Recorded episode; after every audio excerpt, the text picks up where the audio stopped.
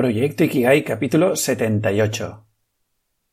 Si no me adorno, no valgo suficiente. Yo, como soy, sin hacer nada, sin notas, sin, sin amistades X, sin talentos X, solo siendo yo, existiendo tal y como soy, no estoy bien, no es suficiente, no soy lo suficientemente, el adjetivo que tú quieras, buena, lista, eh, yo qué sé, divertida, eh, ¿sabes? Em, para, pues, para ser aceptada, para lograr esa atención, ese reconocimiento de mi entorno que yo creía que necesitaba para, para vivir. Muy buenos días, tardes, noches y bienvenidas, bienvenidos un día más, un domingo más a Proyecto Ikigai, el podcast que te acerco con todas mis reflexiones y aprendizajes alrededor de este término japonés que tanto promete un lugar con el que me gustaría inspirarte para que cojas confianza y te atrevas a andar hacia el encuentro de tu propio Ikigai y empieces a orientar tu vida hacia aquello por lo que vale la pena vivir. En el capítulo de hoy te traigo una conversación con Patricia Maldonado, Pat para los amigos, en el que, bueno, pues como hemos ido conversando muy a gusto, lo he acabado subdividiendo en tres capítulos eh, distintos para que te sea un poco más ameno eh, esto de escucharnos, conversar y demás. En esta primera parte, la que nos ocupa hoy, te hablamos un poco sobre, bueno, pues cómo se fue su infancia, que fue hija única, con unos padres eh, catalogados como normal y cómo, bueno, pues Pat empieza a construirse su propio personaje escapista. También entramos un poco en el capítulo en el que em, Patricia empieza a sufrir bullying en el colegio debido, bueno, pues una mala interpretación que, ella tuvo de, diferentes ideas, pues eso le, llevó a un sobrepeso y desde allí pues empiezan a hacerle bullying en el colegio. Y bueno, pues empezamos a hablar un poco de cómo son nuestros agresores internos, cómo pasamos de los agresores externos a los agresores internos, cómo co-creamos nuestra realidad y poco a poco pues cómo vamos pasando por esa adolescencia recluida en el caso de Pat y cómo pues empieza a hacer un cambio de pasar de un contexto en el que, bueno, pues Patricia empieza a buscar ¿no? ese reconocimiento externo, pues como poco a poco va haciendo el cambio hacia la mirada interna. Bueno, y este es el capítulo que nos ocupa hoy. Eh, espero que lo disfrutes tanto como lo hemos disfrutado tanto Patricia como yo y que si en algún momento te surgen dudas o quieres que profundicemos en alguna cosa más, aunque bueno, ya te aviso que, quedan dos capítulos más de, esta conversación, ah, simplemente me puedes escribir en arroba proyecto-ikigai en Instagram o directamente a través del formulario de la web en proyectoikigai.com barra contactar. Estamos en el aire. bueno, bienvenida Pat. Eh, un placer tenerte aquí en, el podcast. Hemos estado ahora comentando fuera de micro un poco la jugada. sí. Y bueno, simplemente recordar a los, a los oyentes que lo que vamos a hacer es un poco de repaso por tu caminar, por tu vida y a ver dónde nos lleva, dónde nos lleva estos pasitos. ¿Vale? Puf, pues agárrate que vienen curvas, ¿eh? Porque, madre mía, llevo dando tumbos desde los 16, o sea... y así para ponernos en contexto, ¿cuántos tenemos ahora, más o menos? Eh, 10 más, o sea, 26 ahora mismo. O sea, 10 años cargaditos, cargaditos, que cuando miras atrás es como, ¿10 años solo? ¿10 años ya? O sea, es como que según, según se mire parece mucho o parece muy poco, ¿no? Sí, esto es lo que tiene el tiempo y por lo que algunos se atreven a decir que el tiempo no existe, ¿no? Este juego que de repente mm, un segundo se convierte en no sé cuántas horas y no sé cuántas horas se convierten en un segundo. Tal cual. A veces lo catalogaríamos de maravilla, a veces cuesta un poquito más, ¿no? Totalmente, sí, sí, es así, es así. Muy bien, Pat, pues si te apetece, empezamos por un poco tu infancia, cómo la recuerdas, eh, si te atreves a un poco poner en palabras cómo era tu estructura familiar, em, así explicada a tu manera? Sí, sí, sí. Ningún tipo de problema. Yo ya he venido con la intención de que esto va a ser un poco de striptease emocional, eh, va a ser hasta terapéutico. Em, y esto, a ver, obviamente no estoy aquí para decir lo que se tiene que hacer o lo que se podría hacer. Eh, comparto más bien lo que a mí me ha funcionado, que es que cuanto más me abro sobre, pues sobre mi pasado, sobre cosas que he vivido que no dependían de mí y que tampoco fueron culpa o, ¿sabes? Más bien se lleva. O sea, es como que al compartirlo como que pierde peso, ¿no? Em, Curiosamente, mi, infancia, o sea, siempre la recordé hasta los, vamos a llamarles, 23, 23 años. Em, lo recordé como algo neutro. Algo tan neutro que no era capaz de recordar mi vida antes de los 14 años. Vale. Y fue interesante porque siempre vi pues, a mi madre como una persona estándar y a mi padre una persona estándar de la sociedad española. Yo soy de Barcelona eh, y ambos también son, son, de Barcelona, o sea, nada más allá de, lo normal, ¿no? Pero curiosamente, cuando, cuando empecé a despertar espiritualmente, claro, empecé a ver las cosas desde otra perspectiva y cuando sales de, de la casilla de lo normal, dices, ahí va, pues quizás lo que, lo que me parecía, pues eso, normal o estándar, mm, pues realmente no. O sea, tienes los mismos traumas, eh, las mismas heridas, ¿no? Heridas energéticas. Y, que luego eso se traduce pues en el típico no me gusta X y no te sé decir el por qué, ¿no? Em, entonces, bueno, más concretamente, mi infancia mm, con mis padres estuvo estuvo decente, no hubo ningún incidente así grande, ¿sabes? No recuerdo, ¿sabes? No en plan abusos o cosas así, no, no hubo nada de esto, afortunadamente. Em, lo que sí, bueno, con mi padre ha sido una persona emocionalmente indisponible. Me ha gustado esto. Es una traducción del inglés. ok, ok, vale. Me ha gustado, me ha gustado. Yo sí, a veces... Me había definido así, indisponible. Indisponible. O sea, yo a veces le meto patadas al castellano porque hace milenios que no lo hablo. Entonces, bueno, me invento cosas. Esto ha sido una traducción directa del inglés, ¿no? Que esto es algo que, que, bueno, que he comprendido, entre comillas, recientemente, en el último año, ¿no? Eh, muchísimo trabajo de, de, sanación, de entender pues por qué este, esta figura paterna que pese a que estuviese allí físicamente, nunca lo estuvo emocionalmente, ¿no? Siempre hacía la broma de que yo no tenía un padre, tenía un hermano. Y cuando me cabreaba con él, le decía que tenía, tenía una mascota, ¿no? Lo trataba como, como inferior, como... Sí, em, era como este, este pique de amor-odio, ¿no? Eh, precisamente por el tema emocional. Y mi madre es todo lo contrario. Es una persona que ella siempre quiere dar, dar, dar, pero que no sabe dar. Eh, es, el amor que, bueno, el amor eh, popularizado, el amor de si haces X o en caso de las madres, si haces lo que yo te digo y como yo lo quiero, tendrás tu recompensa, tendrás tu amor, tendrás tu abrazo. En el momento en el que tú no hagas lo que yo te digo o que me desobedezcas o cosas así, pues ya no te amo, eh, castigada y demás, ¿no? Este es el amor condicional. El amor de amor-odio, Em, esto realmente no es amor, porque el amor no es condicional, ¿no?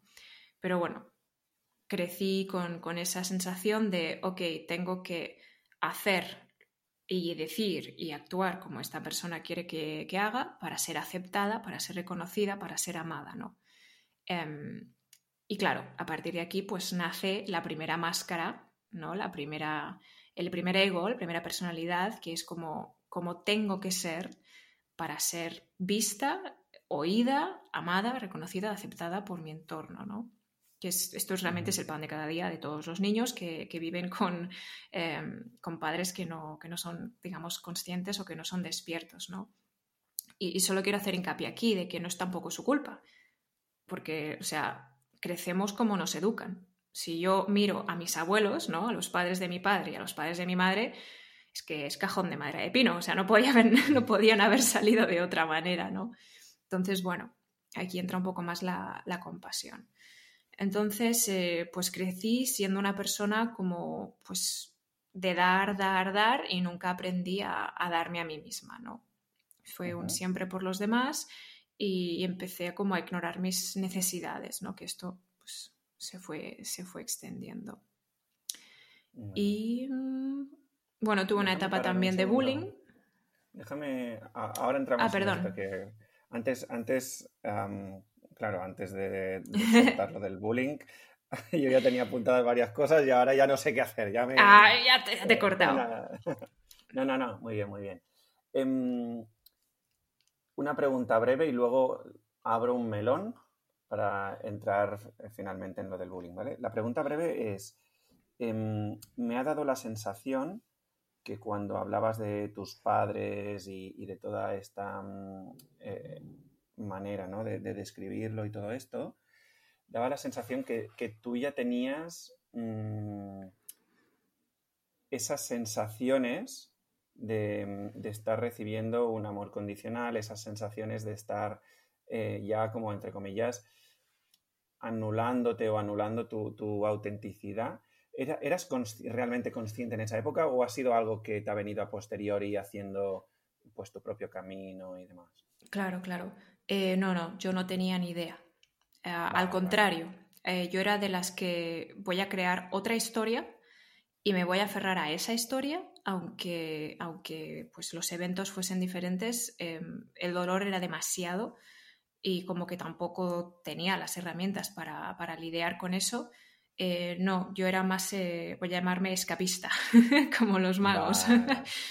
no, esto es un súper trabajo personal que llevo haciendo en los últimos dos años y que ahora pues soy capaz de, poner esas palabras y de verlo de forma, pues de forma neutro realmente, ¿sabes? Porque al final mm, todos, todas esas experiencias pues me han llevado también a ser quien soy hoy. Entonces, pero no, no, en ese entonces no, al contrario. Eh, súper inocente, súper, súper, súper inocente. Y razón también por la cual aquí te hago la, la liaison, que se dice en francés, em, por la cual me empezaron a hacer bullying. Es, eh, es esa pues demasiada extensión de bondad que termina siendo... Vale, cuéntame cómo, cómo fue este, este caso de bullying, porque mm, ahora que has hecho la ligazón con, con, la, con la bondad, mm, en mi estructura mental cuesta ver el, cómo lo ligas, ¿no? Entonces me, parece curioso. Sí.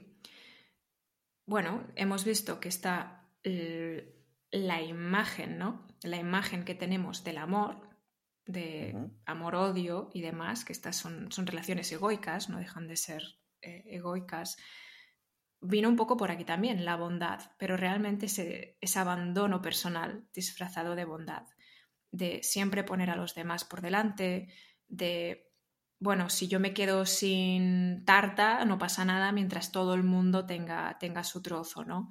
Eh, cosas así que se puede muy fácilmente eh, desarrollar un papel como de mártir y que te puedes sentir incluso identificado, te puedes sentir incluso cómodo o cómoda en, esa, en, esa, situación de, sufrimiento, ¿no? Pero porque tú has aprendido en casa que el sacrificio es la forma eh, natural de, dar amor, ¿no? Esto lo aprendí de mi madre. No es que me lo enseñara, hoy día lo veo, es que no es algo que ella decidió enseñarme, es que es una herida suya que yo adopté también es algo como que estaba en el ambiente, ¿no? Y, por mimetización, de alguna manera, pues te descubriste con los años adoptando el mismo papel, ¿no? Exactamente. Y es que los niños realmente aprenden así. Esto, al menos para mí, es súper importante. Eh, me acuerdo que, yo qué sé, mi, mi, padre y gente de mi entorno, así como en plan cachondeo, que era, haz lo que yo te diga, pero no lo que yo haga. Em, pero es que realmente un niño es una esponja y esta, este pensamiento crítico no lo tiene. Es, que no lo tiene, o sea, la parte frontal del cerebro no está desarrollada para, para verlo de esa forma, ¿no? Entonces, la mayoría de personas no tienen tan siquiera que hacer un esfuerzo para educar o para enseñar. No, es que ya les están pasando la energía. Todo es energía. Y si tú estás actuando de X forma, de forma totalmente inconsciente, como en este caso mi madre, que es un abandono propio, bajo la excusa de em, no ser libre a causa de las necesidades de los demás, esto de hecho desarrolla una herida. Y aquí entro un poco en la parte de conocimiento. Es, es una herida que se llama la herida de humillación. Y es simplemente de que yo doy, doy, doy porque así me han enseñado, para ser digna de amor, ¿no? Como para dar. Y por eso te decía lo de la bondad extrema, que aquí ya deja de ser bondad, es un abandono personal, ¿no? Y curiosamente, esta herida energética se manifiesta en el cuerpo con, eh, con mucho peso, o sea, son personas que tienen un cuerpo grande. Yo, de hecho, ahora, eh, bueno, tú me estás viendo, los, los, oyentes no me verán, pero bueno, las personas que me conocen hoy, yo estoy en los 56. O sea, un cuerpo estándar, mm, ¿sabes? Mido 1,66, o sea, para mi edad es eh, average, ¿no? Normal. pero en ese entonces hubo un cambio muy heavy, a los 5 años o así, 5 o 6, que gané un montón de peso, pero un montón de peso. Y fue de ahí donde salió el bullying. ¿sabes? De, la niña gordita y de esas cosas, que yo realmente no entendía de dónde había salido porque realmente no había habido un cambio en mi dieta y demás, ¿no? O sea, mi madre pobre la, la llevó loca pasando de, endocrino a endocrino, ¿no? Y nadie sabía dar una respuesta, eh, que es de hecho una motivación por la cual me llevó a mí a los 24, 25 años, o sea, ahora, pues eso, recientemente, a indagar sobre el tema, porque yo también quería, quería comprender qué había pasado, ¿no? Porque curiosamente, y esto me lo reservo para luego, es que estos super kilos, o sea, a los 16, 15, estaba yo en los 85 kilos. Ok. Pese a hacer un montón de deporte. ahora. O sea, pero claro, o sea, para una niña de mi edad era, era, era mucho, ¿no? Y, ¿no? y lo veías también en mi, en mi forma de, de, de mi constitución pues este peso o esta, esta chicha sobrante, tal como vino, tal se fue. Y luego te contaré cómo. Fue inmediato. O sea, lo que gané en unos meses lo perdí en unos meses, años después, tras haber dado con, el núcleo de, de, esta herida energética. Es increíble este tema. Interesante. Entonces, pasamos por una infancia en hija única, por lo que estoy entendiendo así. Correcto, sí. vale. Pasamos por, una infancia en el que te mimetizas con tus padres de alguna manera, sobre todo más con tu madre, em, porque además ella, ¿no? Por lo que explicas, es una persona más dada y más em, que es más de más fácil acceso, ¿no?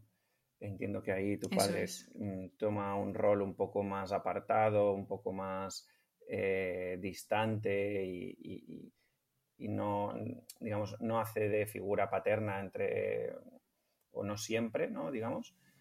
Y entonces de allí adoptas un tipo de comportamiento que te hace, digamos, entender, malentender algunos conceptos de la vida, como el amor, eh, la bondad, la entrega, etcétera, ¿no?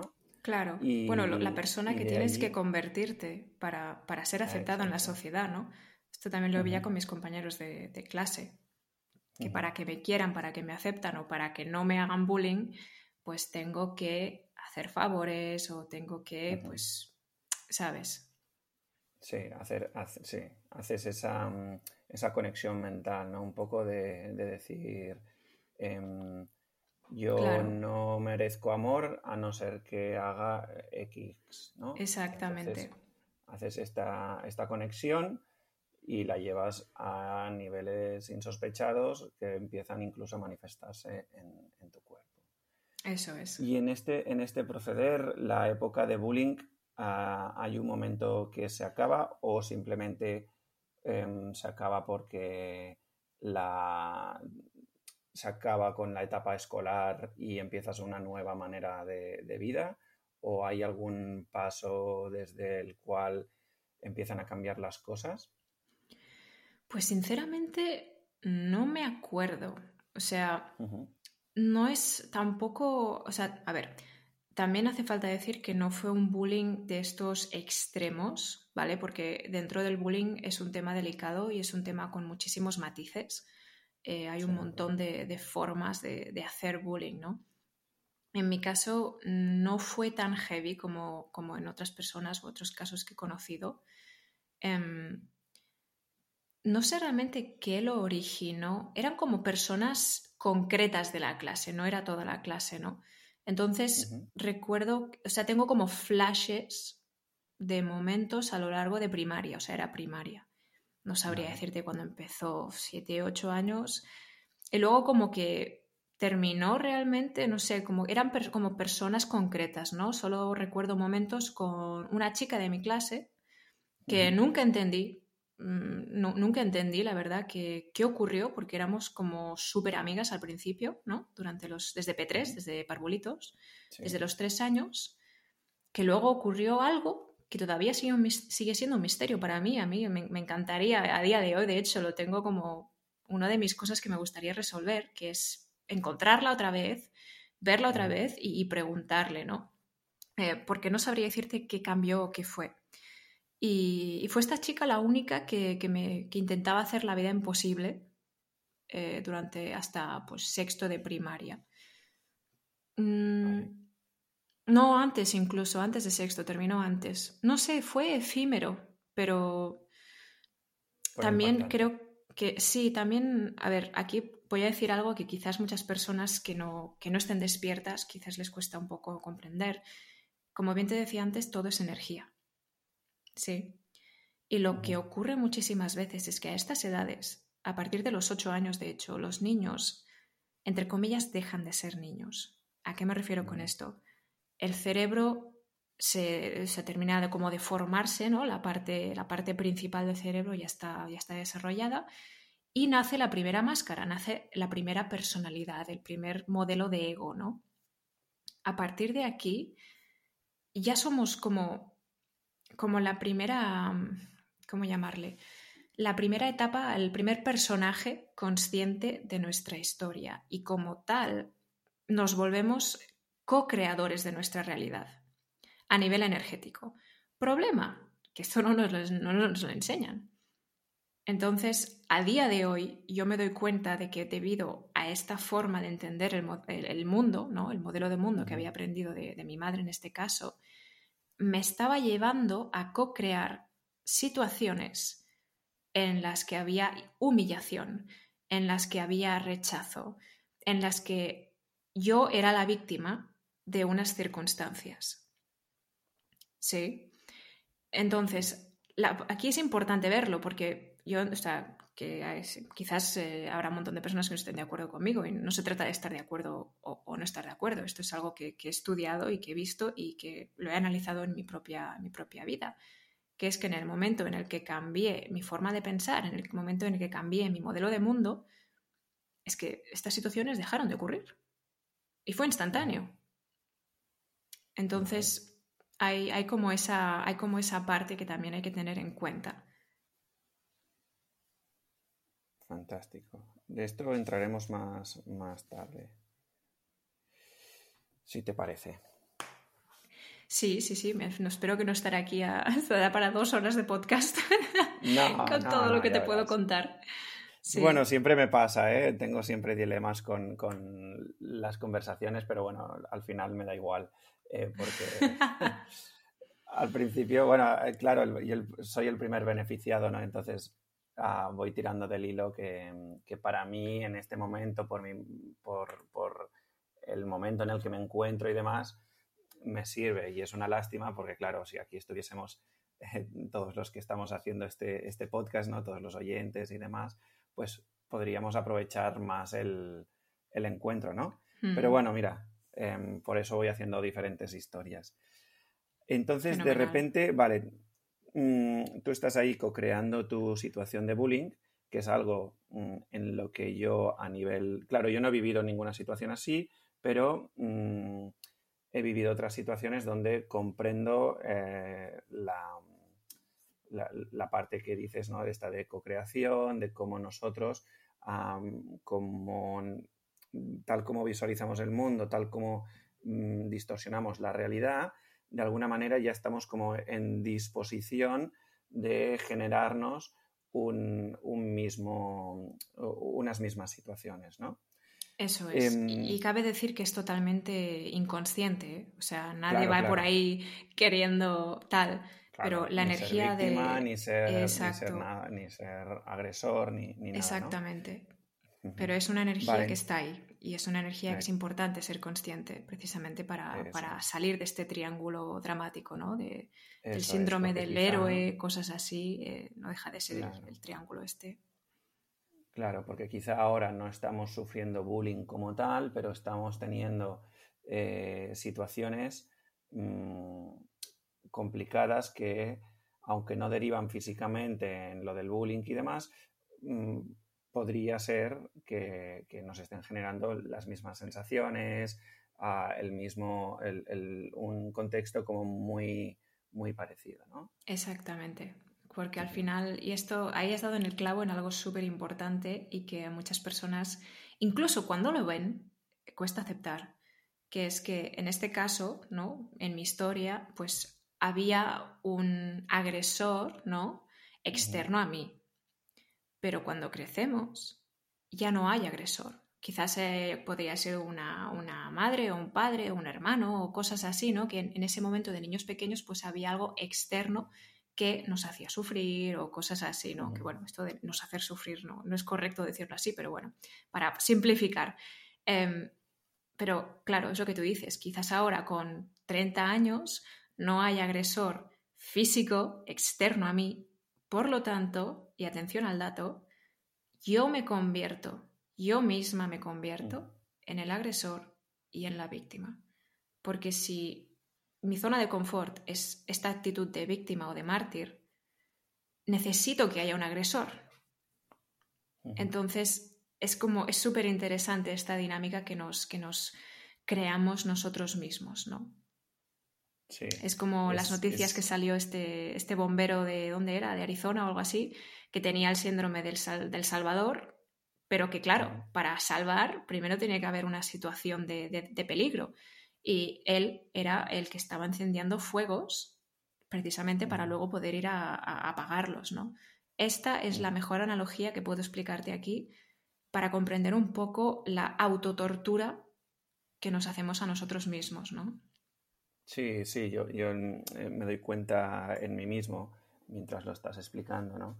Eh, bueno, yo, yo, estoy ahora estudiando un curso que son tres años, que es de acompañamiento filosófico, y en, esta, aventura de ir aprendiendo sobre autoconocimiento y demás, em, nos hizo hacer un ejercicio en el, que pues, teníamos que describir nuestro agresor interno.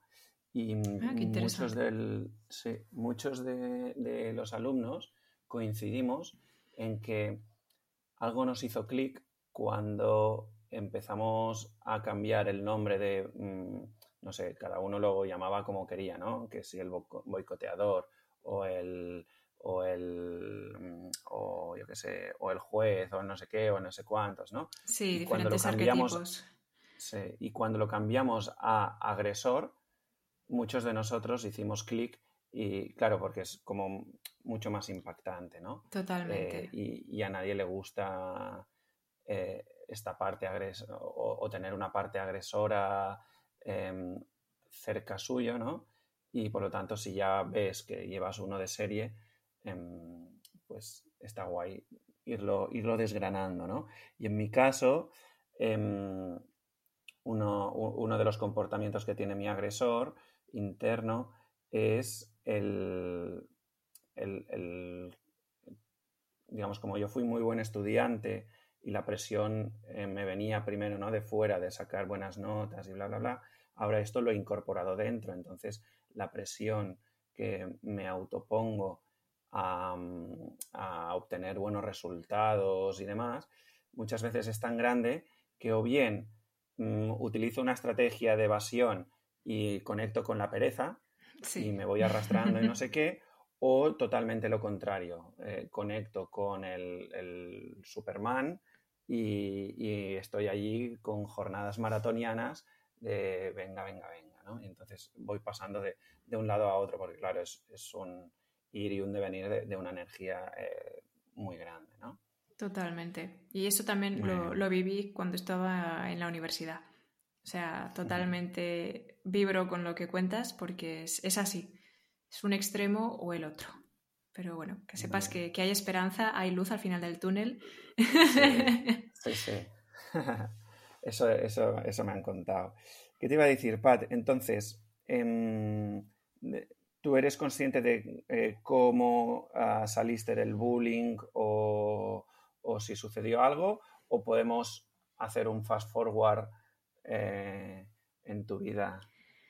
Yo tiraría por el fast forward, por lo que te contaba, que realmente, o sea, empezó, sé que fue por el cambio de, estructura fisiológica, pero luego, no sé, sería también mi comportamiento hacia ellos. O sea, mm, curiosamente yo empecé a hacer taekwondo a los cuatro años, hasta los once, y es que podía, y aquí es algo interesante, que es como defenderme sabía defenderme. Eh, estuve, hice competiciones y demás, o sea, defenderme sabía defenderme. Pero, o sea, como que, era como no, no, no, era como, como un freno de mano ahí, como cada vez, ¿no? Quizás, no sé, si fue el pensar de decir, es que como se me vaya el pie, es que los destrozo y encima me pongo yo en, mal, en mala situación, ¿no? Entonces optaba normalmente por, por oírme o replicar, pero no sé, está un poco todavía tal. Pero te digo, se fue como diluyendo, diluyendo. diluyendo. Aunque eso sí, yo tenía muy claro, y con esto pasamos a la siguiente, que yo de España me iba. O sea, eso para mí estaba claro desde pequeñita. ¿Y por alguna razón en concreto? Sinceramente, creo que era mi, propio camino de vida. Por todo lo que he estado viviendo, eh, yo sabía de... Y aparte esto se lo dije a mi madre, aparentemente, yo no me acuerdo, eh, a los cinco o cuatro años, que me iba a ir a aprender inglés. Vale pues como, ok, mi madre se pensó que era una de estas cosas que, dicen los niños, ¿no? También les decía que, no, que yo no era una niña, que era niño y niña, em, que bueno, esto tiene mucho sentido para mí, porque son las dos energías que tenemos en el cuerpo, y a día de hoy si me ves, pues es más andrógeno, ¿no? Aunque tengo una cara muy femenina, eh, también me, gusta eh, encarnar las dos partes. Y, a los 14, mm, esta vena de querer irme volvió. Era como, me voy, me voy, me voy. Aparte de que, no sé, yo nunca me sentí a gusto en, mi entorno, no me sentí querida, nunca tuve aquello una mejor amiga. Mi primera mejor amiga fue a los 16 años. Imagínate. O era una enajenación muy heavy, ¿no? Que de nuevo a día de hoy me doy cuenta de que estos comportamientos también venían de, aprendido de, mi familia, ¿no? de mi madre especialmente, que era con quien estaba yo más cercana eh, emocionalmente hablando. Hmm. Vale, entonces llegamos a los 14, te viene esta vena de, querer irte y en ese momento ya haces cosas para irte. Em, en ese momento... lo aguantamos? Mi madre me intentó convencerme, o más bien logró convencerme, de decir, bueno, primero termina el instituto, eh, termina el instituto y luego ya veremos. Y yo como, no, no, no, vamos a ver nada, yo me la aspiro, vamos. Pero bueno, venga, termino el instituto, cachis. Pero es interesante, la adolescencia para mí fue como muy reclusiva. Eh, sí que pues tenía amistades, o sea, yo era la típica niña o chica que se lleva bien con todo el mundo, pero que no tampoco se deja conocer, tampoco...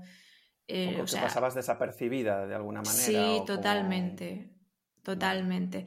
Intentaba llamar la atención de los profesores, Sí, para que. con buenas pues, notas y todo eh, Exacto. Bueno, las buenas notas luego empezó a costarme. Yo siempre he tenido muchos problemas con, la, con el modelo de educación, ¿eh? esto ya te lo digo el modelo de educación de secundaria, bueno, de primaria también, pero en primaria como que no había ningún problema, todo se me daba bien, la verdad, no, la multidisciplina para mí siempre ha sido algo fácil, pero en, en, instituto habían muchísimas cosas que, que, no tienen ningún sentido para mí. Además que yo ya sabía que quería hacer, eh, empecé a editar vídeos a los 11 años. Eh, entonces, o sea, mm, para mí no tenía sentido, ¿no? Y empecé a suspender y tal, pero me daba rabia, realmente no, no comprendía por qué, ¿no? Que me estaba haciendo suspender de, de esa manera eh, a partir de tercero de la ESO. Y me di cuenta luego más adelante que eran las relaciones, eh, las relaciones con, conmigo misma, con, con, ciertas personas de mi entorno y con ciertos profesores. O sea, profesor de matemáticas, no sé por qué, pero se me cruzó ese año y, y me di cuenta de que si yo no me siento a gusto contigo, poco importa no voy a poder ni ser yo misma, ni, responder, como que me quedaba muy en blanco, ¿no? Entonces, creo que este ha sido como el, papel, el de niña buena, de que si no sabes, pues mejor te callas, me lo llevé conmigo hasta que me fui. O sea, fue salir de España y me empecé a ver por primera vez. Aparte de que ah, todo se dio, se, dio muy, muy... Em, eh, hubo mucha sincronicidad en el camino. Yo quería irme a Estados Unidos por el tema del cine, de tal. A mí eso siempre me ha llamado muchísimo la atención. Em, pero también tiene mucho que ver con, mis propias heridas, ¿no? De que si solo soy yo misma, atención al, canto, esta magnífica eh, herida, em, que seguro que muchos de vosotros, corazones y corazonas que estéis oyendo esto, os vibra, que es que si no me adorno, no valgo suficiente. Yo, como soy, sin hacer nada, sin notas, sin, sin amistades X, sin talentos X, solo siendo yo, existiendo tal y como soy, no estoy bien, no es suficiente, no soy lo suficientemente, pon el adjetivo que tú quieras, buena, lista, eh, yo qué sé, divertida, eh, ¿sabes? Em, para, pues, para ser aceptada, para lograr esa atención, ese reconocimiento de mi entorno que yo creía que necesitaba para, para vivir. Que aprendemos a, a coger este, este tipo de comportamientos también de, cómo nos educa la sociedad, ¿no? Todo hacia afuera, fuera, fuera y, no mires hacia adentro, porque hacia adentro no, no, no te sabes gestionar. Siempre que quieres amor, pues vas afuera, ¿no?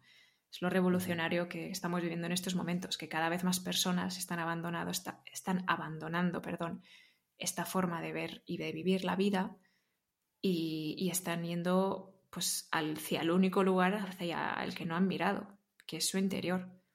O sea, para mí cuando miré hacia mi interior por primera vez a los 23 años, fue un orgasmo y una película de miedo. Fue como entrar a una casa abandonada con telarañas, sin luz. Fue horrible, pero a la vez tuve un orgasmo emocional de decir, joder, aquí de hecho hay un lugar, hay una casa, aunque esté jodida, aunque esté hecha un desastre, pero hay un lugar. Yo no sabía que existía este lugar, ¿no? Luego, bueno, fue el viajazo de empezar a limpiar esta casa abandonada, sacar las telarañas y, y empezar a mueblarla, ¿no?